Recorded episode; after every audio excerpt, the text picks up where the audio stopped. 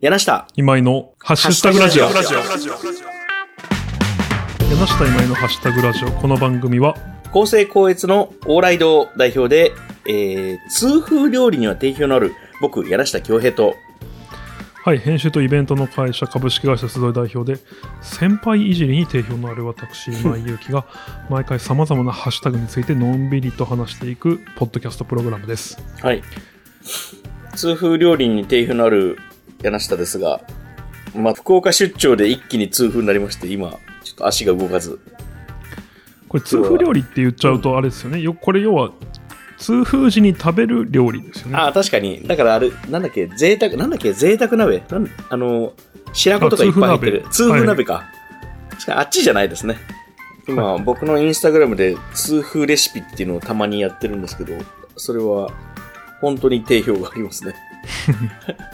よく問い合わせもらいます。今井くん痛風関係ないですかないんですよね。その尿酸値的にはいつなってもおかしくないと言われているんですあが、あ。で僕一族で一人も会ったことないんですよ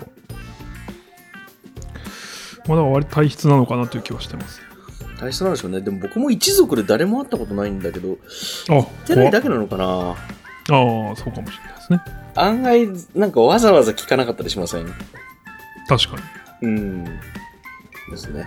まあ今日も先輩いじりしていただければ。そうっすかね先輩知りに定評がある いや、知ってますよ。先輩いじり。本当後に輩いじりよりも先輩いじりの方がよくしてるイメージありますよ。あまあそれはそうですねうん。同年代いじりもあんまりしてないイメージあり ますよ。そうですねはいというわけで 今日も、えー聞いていただいてありがとうございますよろしくお願いします、よろしくお願いします。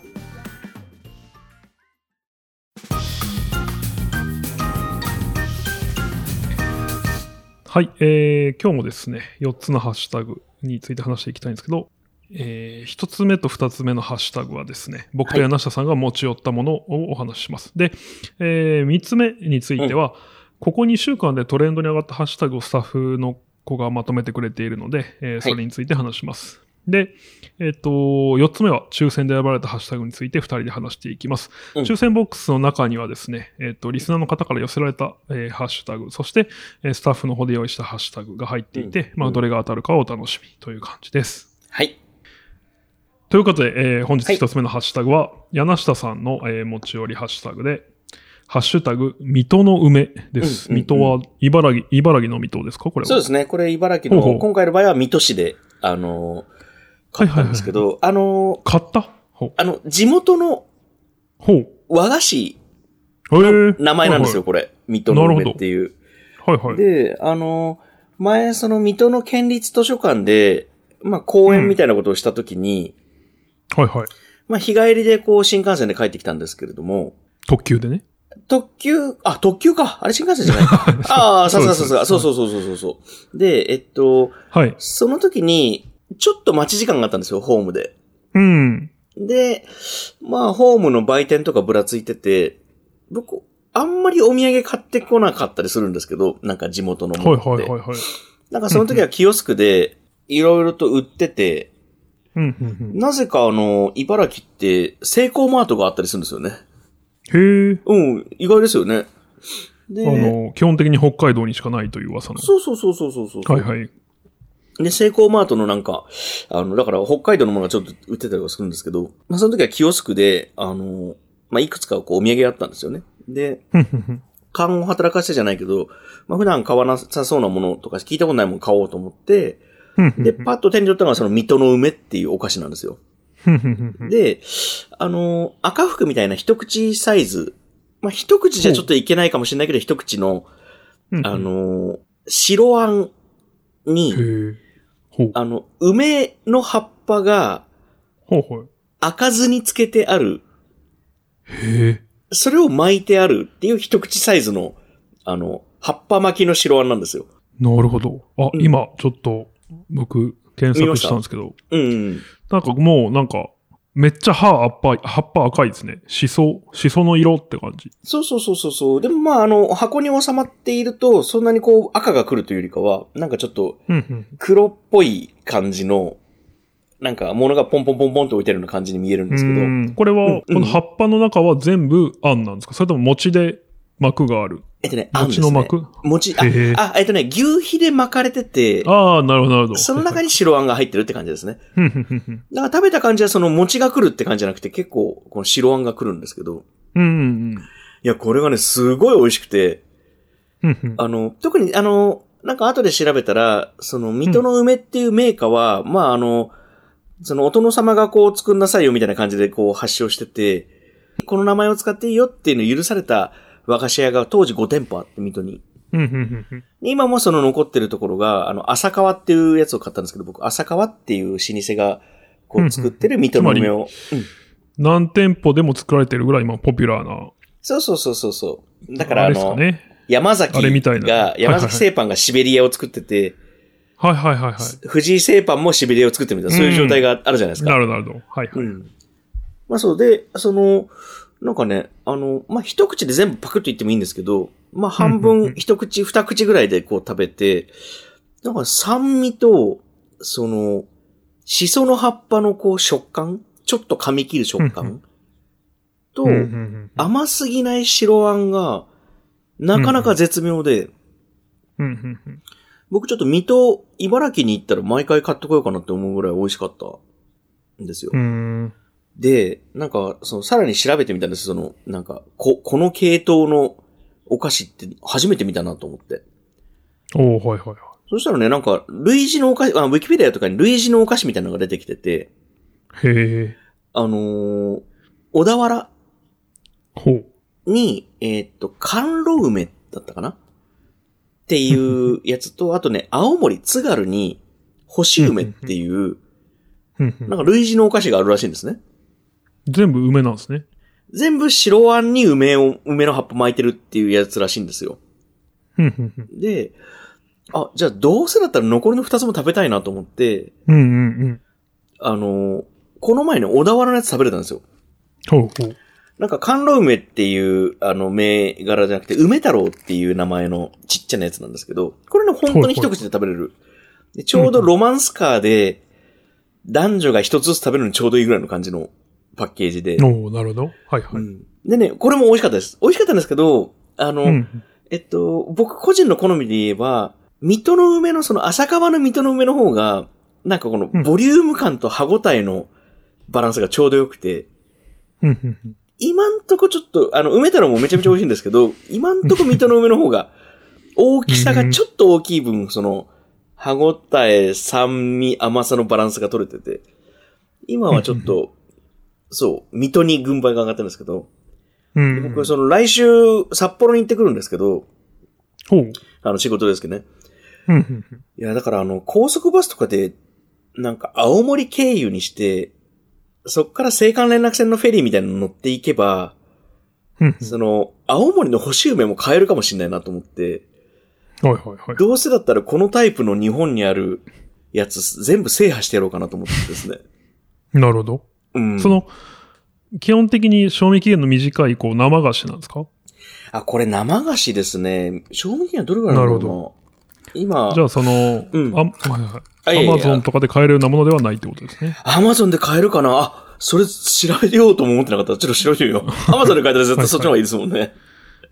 そうですね。はいはいまあまあ、いや、買いに行くのもいいと思いますけどう。んうんうん。ちょっとどうせだったら3つ食べ比べてみて。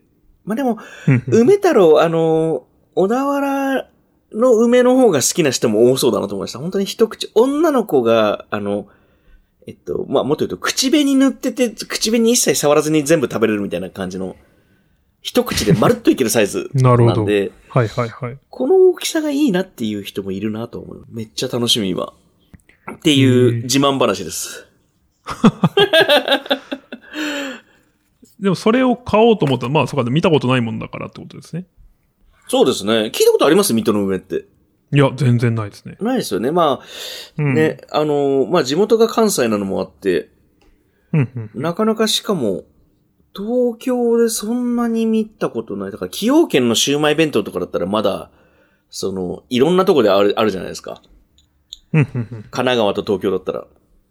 はい。そういうもんじゃないから、これ知らない人はやっぱ知らない。でも、茨城の人は土浦とか茨城の人はみんな知ってましたね、やっぱりう。ーん。うんじゃあ東京みや東京にお土産として買ってくる人も、まあ多分いるってことですよね。 いると思う。僕だって水戸の梅もらったら嬉しいもん。なんかお土産ってその2種類ありますよね。その、うん県内、あ、つまりその、県外に、まあ、うん文字通りお土産として持っていかれるものと、あうとんその、県内、まあ都道府県内でその、おもたせとして消費されているもの。はいはいはいはい。多分、滋賀県だと、その、クラブ、種屋のバームクーヘンとかは、その、うん県外に持ってかれるんですけど、逆に、うん。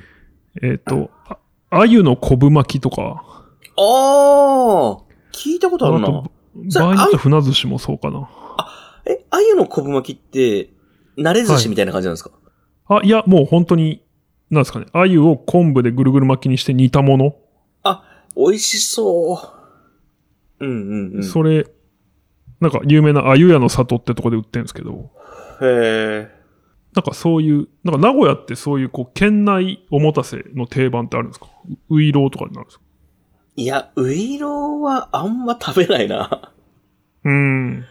やっぱあの、京都の水無月とかあ、あ、はいはい。なんかああいうこう、スティッキーなお菓子の中ではそんなにめちゃめちゃ美味しいもんじゃないうんうんうん気がする。あ、もう美味しいもんじゃないちょっと失礼だな。はいはい。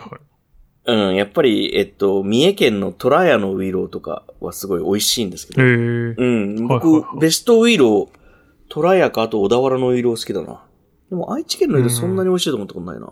え、愛知県の人何食べてんだろうな。愛知県の人、お使い物ないかもしれない。ないことないかえ。。へえ。いや、あんまり、あ、あれじゃないですか。あの、ゆかり、万角のゆかりじゃないですか。なんすか万角のゆかりって。あれ、あの、エビせんべい知りませんなんか。知らない。万角のゆかりってなんか、ゆかりの中でも万長角って感じ。あ、いやい や、万角って。 いやいやいや、あの、万角っていうお店の、ああ、はい。あの、ゆかりっていう、あの、なんていうのかな、本当にエビせんべいですね。へえ。があるんですけど、それはまあちょっと、ちょっといいお菓子で。はいはいはい。それ地元のもんかもしんないな。な東る京とかでもたまにその紙袋、大丸とかで売ってんじゃないかななんか、ほどたまに紙袋持ってる人いますけどね。へえ。うん。オレンジ。今度うん探してみよう。あ、ぜひぜひぜひ。いや、ご当地の知らないものっていっぱいありそうじゃないですか。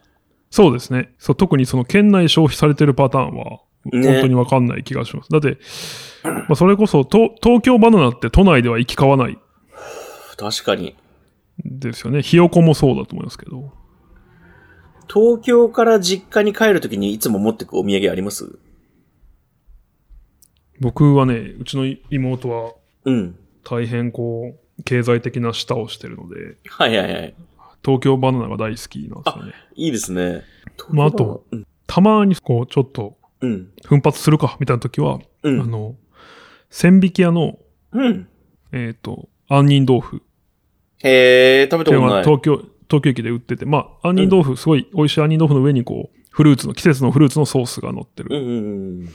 あ、フルーツのソースと、まあ、カニ、あの、フルーツ自体も乗ってて、うんまあ、今だとだから、シャインマスカットの杏仁豆腐とかはいはいはい。あ、美味しそう。あになるんですけど、そう。で、これはまあ、一つ800円ぐらいするかな。うんうんうでん。、いいお値段なんですけど、で、これをこう、家族分買って帰ると、うん。とても喜んだ後に毎回必ず、で、これいくらなんちゃんとした家族じゃないですか。 僕、あれだな、浅草のあの、船輪の芋ようかんいつも買ってきますね。ああ、美味しいですよね。美味しいですよね。あと、その気軽に買えるし。あ、そうそうそうそう、あの駅でど買こえでるのもがね、買える。うん、そうそうそうそう。がいいっすよね。はい。はい。というわけで、一つ目のハッシュタグは、水戸の梅でした。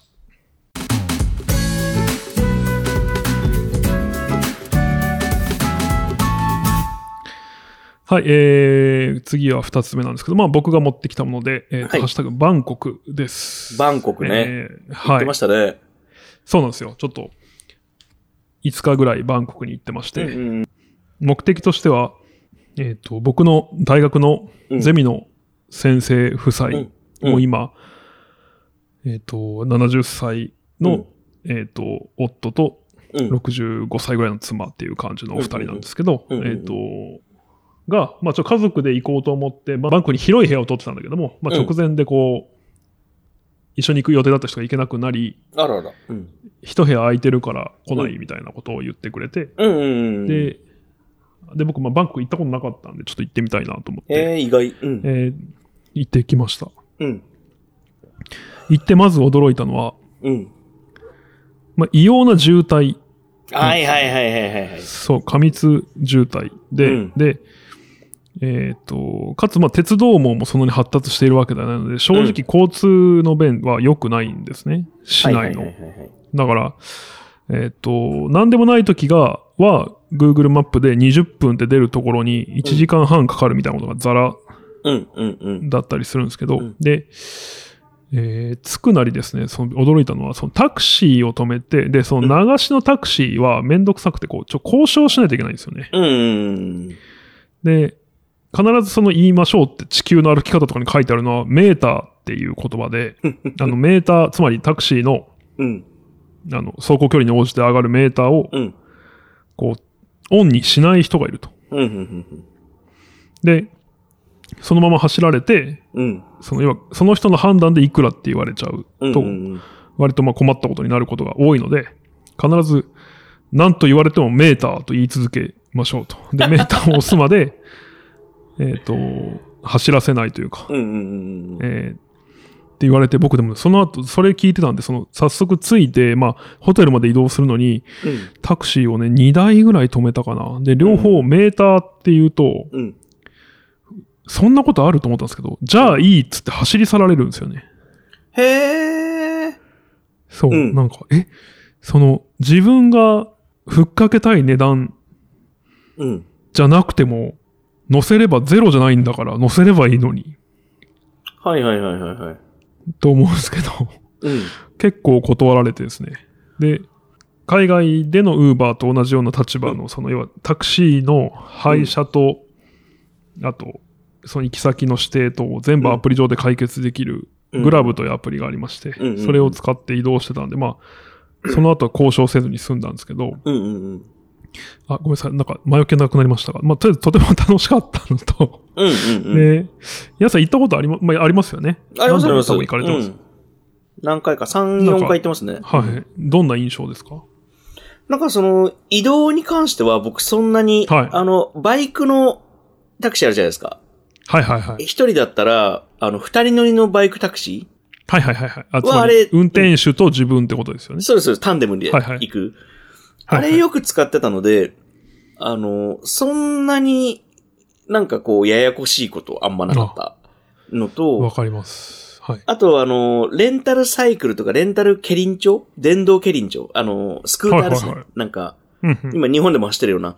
あれとかもあるので、あれでよく移動してましたね。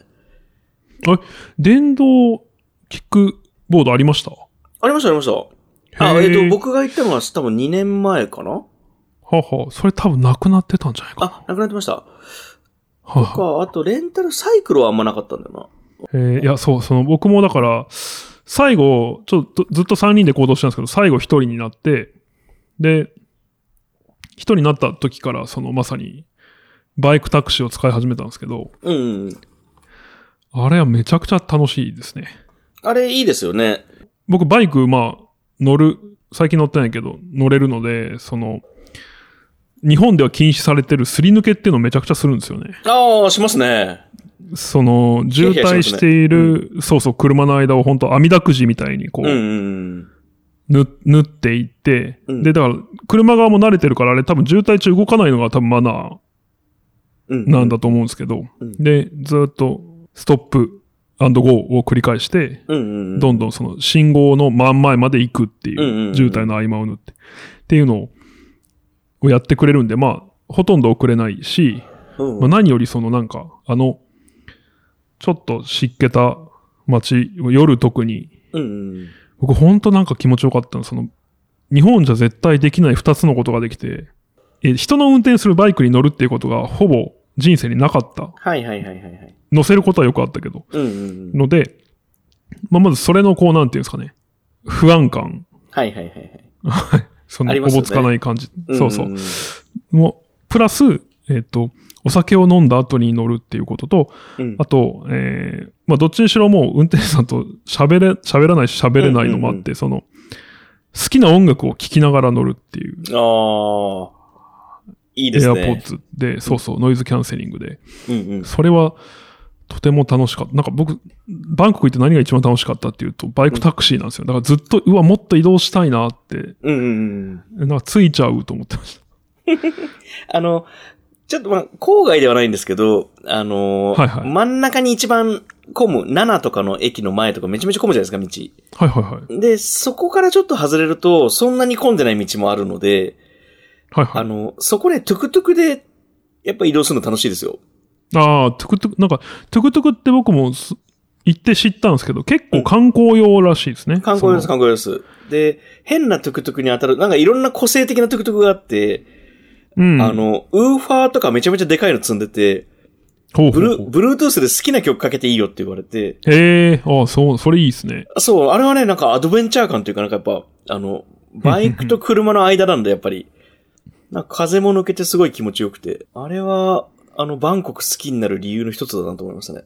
うん。あのドキドキ感。好きです、好きです、バンコク。トゥクトゥク面白いですよね。そうですよね。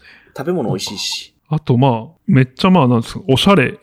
うん。まあ、なんか、その、今回どう旅をしようかなと。まあ、でも、正直、二度と来ない街ではないと思ったので、うんうんだから、割とこう、絞ってというか、うん。うん。ぼまあ、タイといえば多分、えっ、と、ご飯を食べるのと、うんあと、えっ、と、遺跡を見るっていうのがやっぱりああ、はいはいはいはい。あるんですけど、うん。ちょっとそのアユタヤ遺跡とか、あとワットポーとかって言われる、まうあんうん大きな大仏とか、あと地獄巡りみたいな、まあうんうん大分とは違う意味であるんですけど、うんうん。そういうのを、あの、一旦全部置いといて、ひたすらもうその、タイの最先端カルチャーをうんうん。見るみたいな感じで旅行してて、だからそれもなんか、東京に負けず劣らずどころか、もう東京負けてんなみたいなかっこいい場所もすごいあったりとめか。ちゃめちゃわかるな。僕ね、レコヤ好きですよ。ああ、あのーはいはいはい。なん行かやってっぱりないな。地元の人たちの、なんかロックもラップも、あのヒップホップもあるし、あとなんか本当に映画のポスター屋さんとかもなんかバンコクの中にあって、何の駅だったかな、そこなんかやっぱアメリカとのつながりもあるんだよな。なんかアメリカのポスター、映画ポスターがいっぱい中古で置いてあるみたいな店もあって、うんうんうんそこ連れてってもらったけど面白かったなうん。うーん。で、なんか地元のナードなちょっと高校生みたいな子がそこの常連で、おーなんかそのいいっ店すねの店主とずっと映画の話してるみたいなのが、はいなんかいいなぁと思いながら、うんうんうんかつての東京とか大阪ってこういう風景もあったのかなみたいな感じの、ちょうどういい、うん、ん。下町と山手の間みたいな感じがちょうどよかったですね。そのバイクタクシーがまさにそうで、まあ一人の場合なんですけど、やっぱうりんバイクタクシー代って多分日本のタクシー代の、うん本当10分の1ぐらいうんうんだと思う。タクシー代も多分5分の1ぐらいで安いんですけど、いや、さらに安い。で、うんうん。うんつまりそれはじゃあ、うんえっ、と、渋谷吉祥寺とかをうんうん300円ぐらいで行き来できるみたいな。うんうんうんことになると思うんですけど、そうやって街の中移動できるとめちゃくちゃ満足度が上がる。うん。確かに確かに。うん。だから、なんか観光においてその、いかに、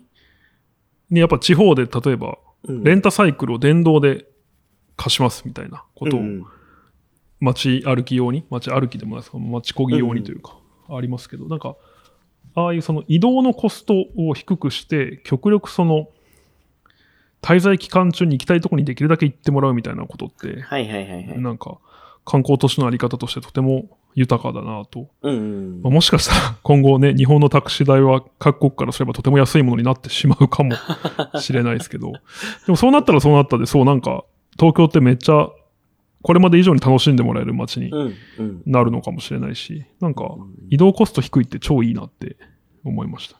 そうですね。なんかそんなにいっぱい、ご飯って1日に3回しか食べれないし、うんうん街から街へホップする方が実はいろんなもの見れますもんああね。うん。うん。いや、それわかるなはい。なんで、あの、うん。バンコク行く予定の人とかいたら、うん。そこそこ教えれるんで。マジかよ。いやいや、その、特定によりますけど、でもここ面白かった。あ、なんか、今回思ったのは、あと、うん。あ、もう終わりますけど、 えっと。やっぱり、この2年間、あその地球の歩き方に書いてある店すら潰れてたりするんですよ。うん、うん、うん、うんうん。つまりやっぱり、アップデートがやっぱしようがなかったってのは、取材に行けなかったろうから。確かに確かに。そうそう。だから、結構その、最新情報ほどありがたい感じはあって、僕もいろんな人に話を聞いたけど。ああ、それはそうかもな。いや、そうそ最新情報は誰も知らない。行ったことある人しか知らないかもな、最近。う。うん。いやー、なんか懐かしいな。Google マップがあんまり当てにならなくて、ああのあー、はいはい。線路の上とか歩かされるんですよね、その。ああー、これ絶対違うだろうと思いながら。はいはいはい。でもなんか、そう、本当に外れの地元の人しか行かないカレー屋とか美味しかったもんな。もうなくなってるかもな。というわけで、はい。タイに行ってきましたということで、えっ、と、二つ目のハッシュタグは、バンコクです。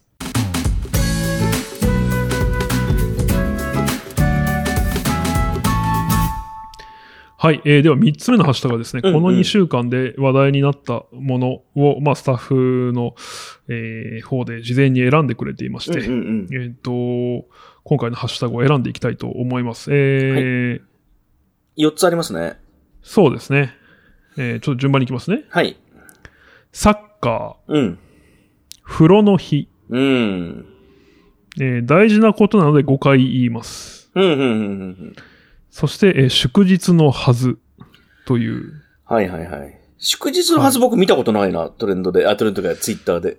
僕もね、ハッシュタグとして見た。でもなんか結構みんな祝日祝日って言ってるなと思ってて。で、ああ、言ってましたそうね。僕もこれ、元ネタ知らなかったです。元ネタとしては、ワールドカップで強豪アルゼンチンから大金星を挙げたサウジアラビアは、うん。うんうんうん。国王が試合の翌日を祝日にすると発表したと。うんで、それにちなんで、日本も同じアジアのチームとして、同じぐらい強いドイツから大金星を挙げたから、うん日本も祝日にしていいんじゃないかうんうんという議論があったということなんですけども、これ、まあ、あの、もちろん、シャレで言ってるのは分かりつつですけうど、んうんでもこれなんか、王国のうん。やっぱ決済スピードの異様な速さああ、確かに。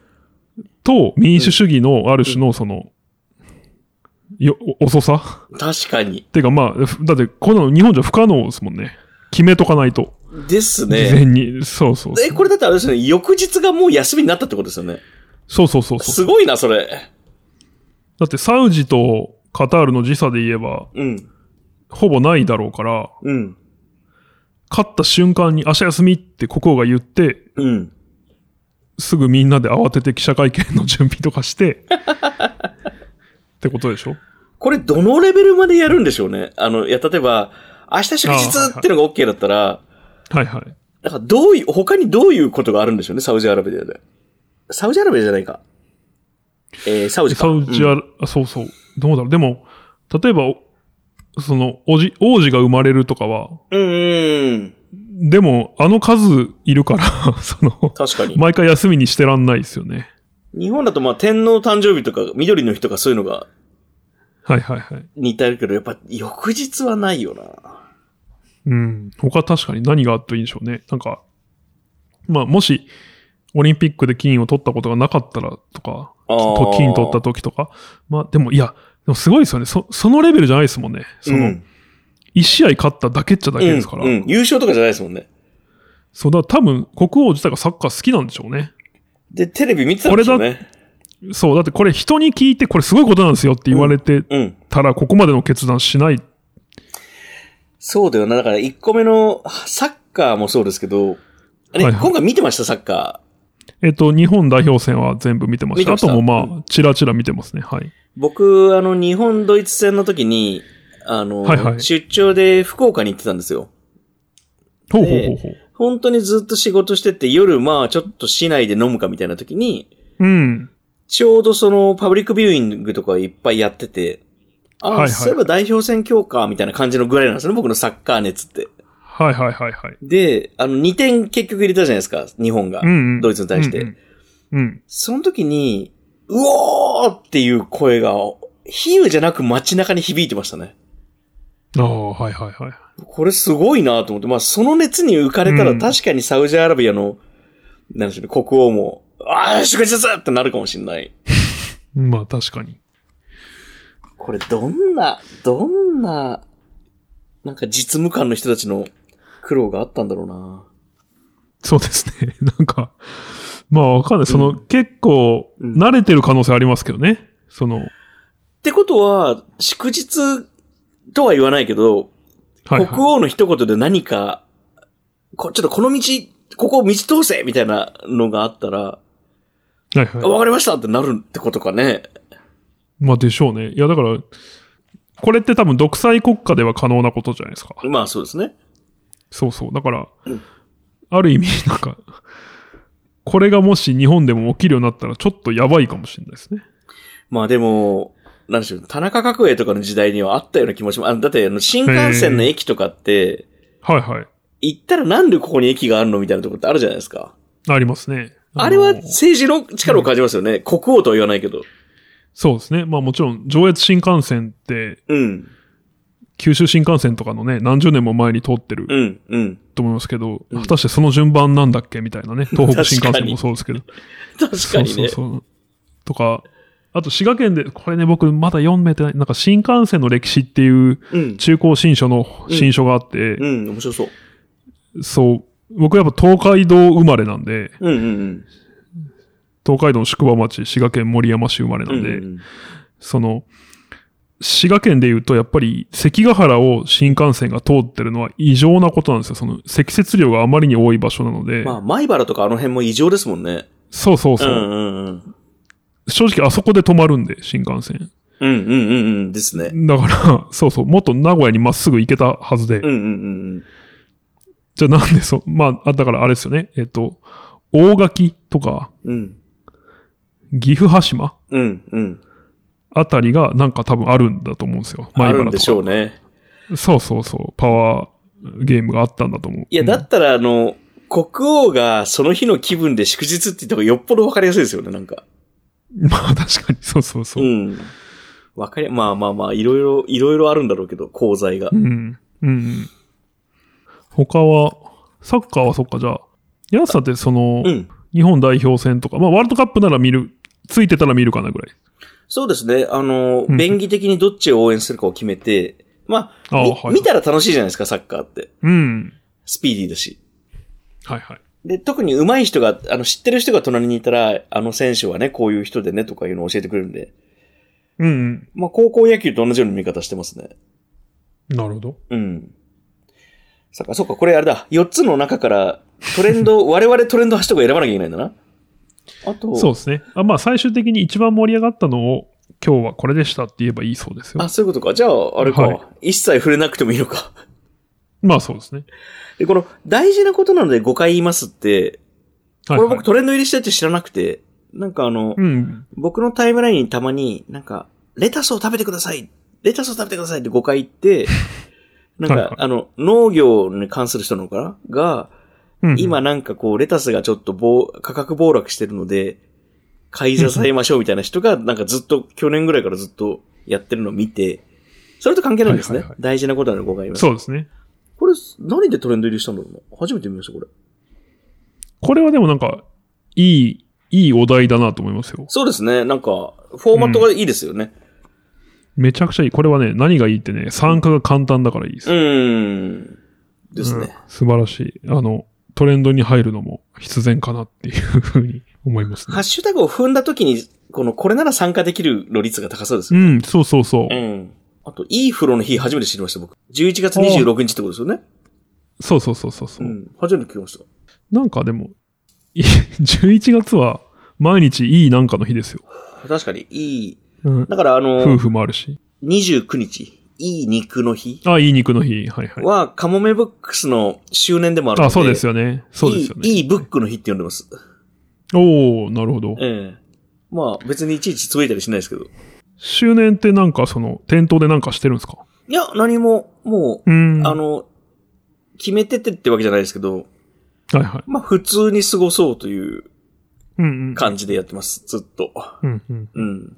まあ、なんか、周年ですって言えば、それなりに、なんか気にしてくれてる人は来てくれたりするんだろうけど、まはいはいはあ、い。まあ、いいかと思って、うんうん何も、何もせずにしてます。やっぱりサッカーが多いのかな、今回は。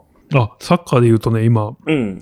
僕もちょっとサッカー好きたちに教えてもらったんですけど、はいはい今、YouTube でその日本サッカー協会公式チャンネルっていうのがあって、うん。そこにチームカムっていう、チームカメラのカムですね、うの、っん。ていうシリーズをずっと今やってるんですよ。うんうんうで、ん。これがね、やっぱすごくて、YouTube の動画コンテンツなんですけど、その、うんえっ、と、ドイツ戦の日の、うんその、勝った日ですね。の、うんうんうん、まあ、朝みんながどんな様子で、で、えっ、と、どんな感じで、えースタジアム入りして、うんでうんえーどんな言葉を、まあ、試合後、まあ、あるいは試合中掛け合っていて、うで、んうんえー終わった後、すごいな。うん宿舎に帰って何を話していたかみたいなことまでが、 うん翌日にはそのドキュメンタリーとして上がってるんですよね。ねえ、面白そう。うん。そう。だからこのやっぱスピードとあと質もとても高くて、うーん。うんこれ、なんか、何人でどうやってんだからこれをやったチームに取材したいなっていうぐらい、えーちゃんとね、字字幕も入ってるし、すごいですね。何分くらいなんですか尺は。まあ2、30分。ああ、ちょうどいいですね。うんえ、そのフォーマットって、でも別に野球でも作れますよね。作れます。多分やるんじゃないかな、WBC で。あれ、それは面白そうですね。なんかう、ん。見ちゃうだろうな、好きな人。それもなんか、あと、サッカー選手のインタビューはやっぱ野球選手より面白いですね。それどうしてですかうこれなんでこうなる、なんかね、なんでこうなるんだろう。でも、まあ、本田圭佑がいたからとかもあるのかもしれないですけど、うんやっぱりこう、みんな、自分しか言えないことを言おうという気概が感じられるかな。ああ、面白いな。なんか、サッカーのプロってちょっとそういう流動性ありますよね。その、チームではあるけど、うん個人でもあるみたいな。ああ、そうそう、それもありますかね、確かに。ね。そうなんですね。なんか、いい意味で、その、切り、えっと、チームの調和よりうんも、個人のアピールとかを優先してるところあるのかもしれないですね。野球は基本ずっと同じところにいますからね。特に日本のプロ野球は。いいいいいいそうですよね。さっき話した、あの、ポッドキャストを喋ってる人が、まあ僕らの周りだからってのもあるかもしれないけど、はい。編集者やライターさんが多いっていう。うんうんで、編集者やライターはその文章の構成を考えるっていう脳みそがあるから、うんうん。我々が喋ってる言葉って、すテープ起こしした時にすぐ文字、文字情報としても成り立ってることが多い。はいはいはい。そしてそれがまあ100%いいか悪いかは別で、その最初にパンチライン持ってきて、その後ちょっとグダグダでも追いかけた方がリズムがつく、喋り言葉でリズムが作れるかもしれないみたいな。っっていう話。さっきしたんですけど、あのー業態、業種、職業病的なもので、その喋り方が変わるみたいなのがあるのかもしれないですね。ああ、そうですね。もしかしたらですよ、これもう本当に適当な仮説ですけど、よサッカーの方が野球よりも、何かそのインタビューに向いてる文体を脳みそが持ってるかもしれないみたいなことってあるのかなと思って。ああ。確かに。まあ、一つあと、サッカーの場合多分あるのは、えっ、と、試合中もできるだけ短い言葉で適切に人に指示を出すってことが必要。あー、なるほどね。だかコら、ーチング。そうですうね、んうん。そういう意味でもやっぱり言葉は結構大事なのかもしれないです。野球って基本流れは止まるんで、話確かすとにきっ確かにて。確かに確かに。タイム取ってからやりますもんね。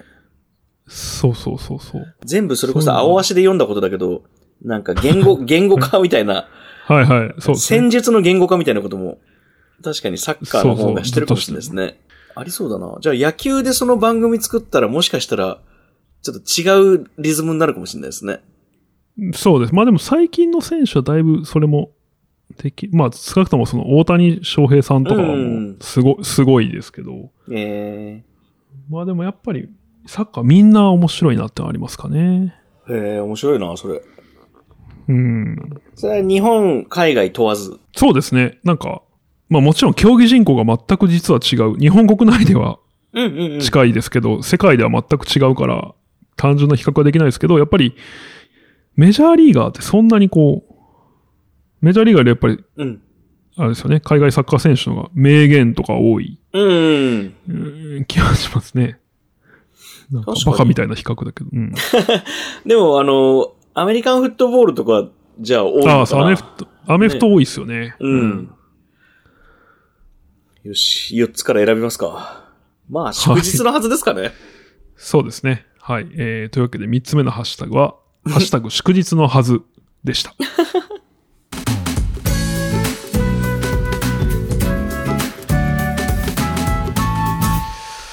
はい。えーというわけで4つ目ですね。4つ目は、えーさっきも言ったように抽選をします。ああ、お願いしまえす。ー選びますね。はい。ガサゴソガサゴソ。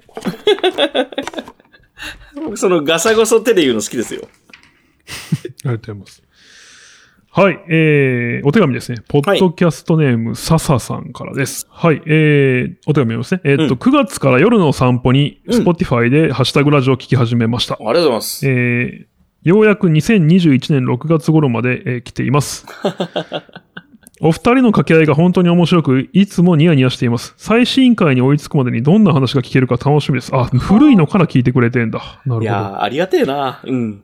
はい。これ、なんか、最近のうん。常識に照らし合わせると、この発言まずいですよってなったら教えてほしいですね。い やそれずっと気にしてるもんね。うで、ん。えーちょっとお手紙もすぎます。えーと、まはたい寒くなってきて、コロナも怪しい兆しを見せていますが、お二人もスタッフの皆さんも気をつけてくださいね。ありがとうございます。うん20せえー21年4月頃の配信で、うんハッシュタグラジオとつぶやいてと言われていたので、本当にそれだけ投稿したところ、今井さんからいいねをもらいました。ありがとうございました。 はい。えーそんな笹さんのリクエストハッシュタグは、いいねです。おー、いいハッシュタグですね。ツイッターの、僕今回そのイーロン・マスクさんが、あの、はいはいツイッター社を買った時に、はい。まあなんかそのネット上のジョークで、うんイーロン・マスクさんが、あの、こう、首にしていくっていうジョークがあったんですよ、その、アメリカンジョーク。はいはいはいはい。で、うんうんなんかハートマークファ、フうんうん。ァボっていうんですかはいはいはフい。ァボとは違うのかなあの、ハートマークに変えたやつ、お前の首あーだはいはいはいみたいなこと言ってるシーンがあっはいては、まあシーンというかその、はいはいあの、まあジョークがあって、僕ちょっとそそうの、でそ,、すねはいのが多分100%笑いを分かってないんですよ。あの、はいはい。そもそも、ツイッターって昔いいねじゃなかったんですかそうです。これはね、うん。いい話。そう。ツイッター昔、その、フェイバリットだったんですね。そうだ。あった、そんな言葉。そう。つまり、当時のその、ファブボタンっていうのは、うんなんか何が、ファ星型してたっけな。うで、ん。ブックマークの意味だったんです。どっちかっていうと。はいはいはいはいはいはいはい。だから、その、何かにあ賛意を表す、賛成するっていう時は、基本的にその、引用リツイートをするか、うんうんうんまあ、ただリツイートをするかとかだったんですけど、ある時からそれがいいねという名前に変わり、うん。うんうんで、その後だと思うんですけど、えっと、昔はそのフェイバリットをしても、要はお気に入り登録なので、別に、柳下恭平さんがこれをお気に入りに入れました、みたいなことは人のタイムラインには流れなかったうん。うんんうん。ですけど、今は柳下さんがこれをいいねしていますっていうのは、その、いわゆるリツイートほどの強さはアルゴリズム上ないんだけど、うんうんうん。えっと、例えば柳下さんのことにとても関心がある人、まあ僕とかですよね。うんうんうんであれば、えーっと、 流れてくるようになるんですよね。うんうんうん。で、その、関心がある度合いってのはどう測られてるかっていうと、これも多分、まあ、推測の域は出ないですけど、その、じゃあ柳下さんのタイムラインをしょっちゅう見に行っているとうか、んうんうん検索ボックスに入れてまで柳下さんのツイートを見ているとか、あるいは DM しているとか、なるほど、なるほど。そうそう、いろんな要素で優先順位は測られてると思うんですけど、うんうんうんちなみに僕が、その、そうなんですよ。僕は、この、まあ、そこまでのツイッター民じゃないんですけど、んいいねをした情報もタイムラインに流れてくるっていう状態は、うん。あんまり好きじゃなくて、うんうんうん。これが生んだものっていうのが僕あると思ってて、いいことも悪いことも。あもちろんいいことはね、あの、みんなが賛同してるものがとりあえず上がるとかっていうのなるほどがいないるほどことだと思うんですけど、うんこれがね、増やしちゃったものがあると思ってて、うん。いいね、いいねでも、要は人のタイムラインに現れるようになった。つまり、フォロワーを増やすこと、いいねを集めてもフォロワーを増やせるっなるほど。ていうことになった結果、うん。増えたのが、うんあの、のろ、のろけコンテンツだと思っていて、いや、良くないんですね。いや、良くないことは別に、うん。あの、ないんですけど、うん。なんかね、あの、別に、あ、これね、これ、あ、そう、ちょっとさ、先言っちゃうわ。えっ、と、うんあの、話しにくいの。うん。話しにくいです。いや、別にだから、のろけコンテンツ自体がダメとかってわけじゃないんですけど、うんなんか、要はですね、のろけてさえいれば面白くなくても、いいねもらえるみたいな、なるほど。状況にな、それは友達ののろけの話ですかそれともっともっと大きな、広いのろけなんですかあ、まあ、どっちも、どっちもですけうど、ん まあこれでも僕の個人的なことですけどね。どうぞどうそのなんかぞ、どうぞどうぞ。僕はだから、のろけは甘えだと思って ます。その、あ、まあ別にツイッターが面白いこと書かないといけない場所かっていうとそうではないんですけど。まあまあまあまあ。そうそうそう。いや、僕今思ったのは、あの、うえんっと、確かにね、ツイッター、そうか、僕も、なんかタイムラインに出るっていうのは知ってるので、うんうん。あの、リツイートやコメントじゃなく、自分の好きなものを自分のタイムラインに乗っけるっていう時の機能なのかなと理解して使ってるんですよ。おだうから言ったらお気に入りと、公開お気に入りみたいなもんじゃないですか。はいはいはいはい。あと、自分のタイムラインをハッピーにするために、ハッピー。ーなものにその、ハートマークをつけていくと、だんだんハッピーなタイムラインになるじゃないですか。はいはい。あ、そうですね。そういうこう、AI を教育してる気持ちみたいな。そうそうそうそう、その、それで使ってたので、はいはい。なんかそういう意味では、確かにそこで変わったの。あの、ね、これってさ、いいねとさ、悪いねって、あの、サムダウンサムアップとサムダウンこれつけるみたいな話も昔あったじゃないですか。あります。今でもありますね。それって、僕はそっちの方がいいんじゃないかなと思ってるんですけど、それはいはいはいは、はい理由はあの、炎上がもっと可視化されるから、あの、サイレントマイノリティじゃあーはいノイジーマイノリティが、はいはいはい。ノイジーである方は可視化されてるけど、マイノリティであるかを可視化されてないなと思ってて、はいはいはいはい。あなるほど。それでその、サムダウンがつくことで、その、マイノリティが可視化される気がしてて、なんか炎上の構造が変え変えれるんじゃないかなと思っているので、僕はサムダウン結はあは構あ賛成派なんですけど、もうちょっと言うと、えっと、はいはい。多分、えっと、炎上というとちょっとネガティブだけど、あの、うん議論、はいはいはいはい。 A さんと B さんがいて、A さんが発信したことに対して、うん B さんがそれはちょっと違うんじゃないのって言ったと。はいはいはいはいはい。 B さんにつくサムアップ、あの、いいねが、うん例えば2000あったと。うんうで、ん。そうすると A さんにしてみると、あ、私の言ったことって悪かったんだっていう2000は可視化されるけれども、うん。 B さんのタイムラインに A さん側の意見がちゃんと出るようになれば、うんうんうんつまり2000のサムアップと2000のサムダウンがこうくっついたら、あ、これ賛否両論あるんだって見えるじゃないですか。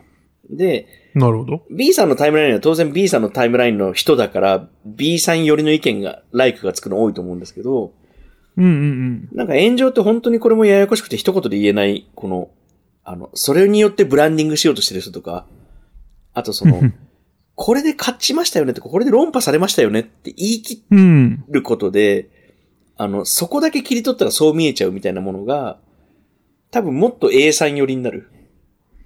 うだんから A さん、B さんの意見をどうするよりかは、A さんの意見を補正するために、それができる。まあ、もっと言うと人間の脳みそって、ネガティブなことの方が印象に残るから、ああ、はい、そうですね。そう、だからあの、コメントの中に賛成の意見があっても、それを、こう、賛同しにくい。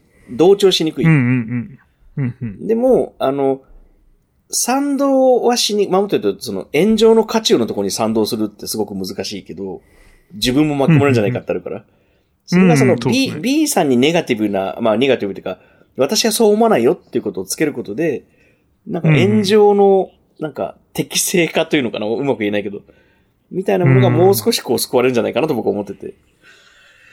まあ、だから、なるほどなと言いながら似たような機能が YouTube のサムアップ、サムダウンなんですけど、そうですね。YouTube はでもあれ、匿名だから楽なんですよね。そうそうそう。あとはやっぱり YouTube にリツイートがないので、うんうん。やっぱりあの、炎上ってすごい Twitter 的なものだなと思うんですけど、はいはい。なんかサム、うん、いいねと、なんていうの悪いねなんだろう良くないねみたいなものが両方あるといいなとは思ってました。それちょっと見てみたいですね。それがあることでどうなるのうかが。うん。ん。えーっと、ハッシュタグいいね。はい。というわけで、そうですね。えっ、と、笹さん、お手紙ありがとうございました。ありがとうございました四つ目のハッシュタグは、はい、ハッシュタグいいねでした。はい。えっ、と、12月2日公開分ですが、柳瀬さん、何か告知はありますかはえー、告知あります。12月の4日、日曜日にですね、あの、札幌で、えーイベントに登壇をしてきます。ほう。ただ、オンラインでも見れるので、えっ、と、もしご興味のある方は、まあ、ネットでもどうぞ。内容は、はいあの、以前僕が編集に関わった柿次郎くん、徳谷柿次郎という著者のですね、えーお前の俺を教えてくれという本の、まあうん観光イベントですね。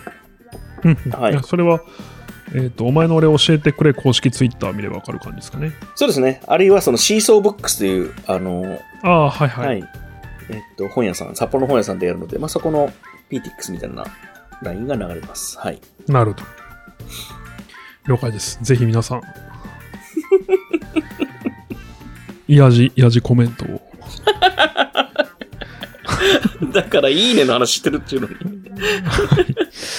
えー柳下芽衣のハッシュタグラジオは、はい各週金曜日に Spotify、Amazon Music、そして今週から Apple Podcast でも、えー配信しています。やったぜ。フォローがまだの方は、ぜひフォローお願いします。はいえー更新情報は番組の Twitter アカウントと Instagram でお知らせしております。